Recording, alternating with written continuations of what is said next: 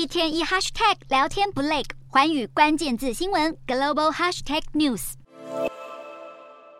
太空人在国际太空站中缓缓移动，为期一个月的穆斯林斋戒月在这个月的二十三号正式展开。穆斯林太空人尼亚迪在三月三号抵达国际太空站以来，准备进行长达半年的任务。如今碰上了全球穆斯林迎接的伊斯兰年度圣月，也让他开始思考应该如何进行斋戒。穆斯林在斋戒月期间，除了病人、正值生理期或怀孕的女性及外出旅行者之外，所有人都要从日出开始禁止喝水、饮食。直到日落才能呼朋引伴一起大吃一顿。身为太空人的尼亚迪说自己是符合外出旅行者的定义，这让他可以不必完全与地球上的穆斯林一样度过斋戒月。由于国际太空站并没有自己的时区，更是以二点七六万公里的时速绕行地球，一天就能见到十六次的日出和日落。这也让尼亚迪势必无法正常进行斋戒，但他也表示可以根据格林威治时间或依照精确原址中计时的协调世界时间来进食。作为阿拉伯联合大公国第一位在太空站长期停留的太空人，尼亚迪势必将在太空站度过整个伊斯兰的斋戒月，也让太空任务与重要宗教活动意外被一起讨论。